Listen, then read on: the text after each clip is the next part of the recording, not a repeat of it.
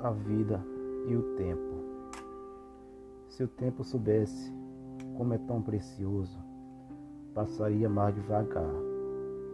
Se pudéssemos falar o tempo, como ficamos tão ansiosos quando está chegando uma data especial para a gente comemorar.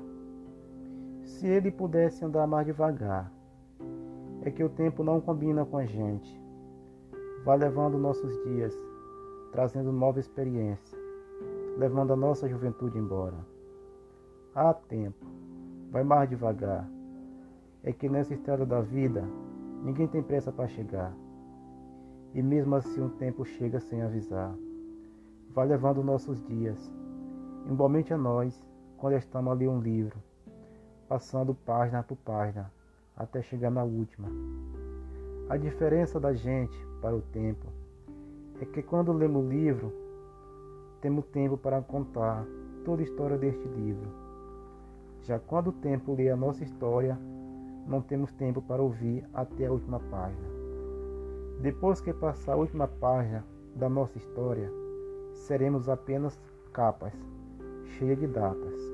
Heraldo Silva, autor.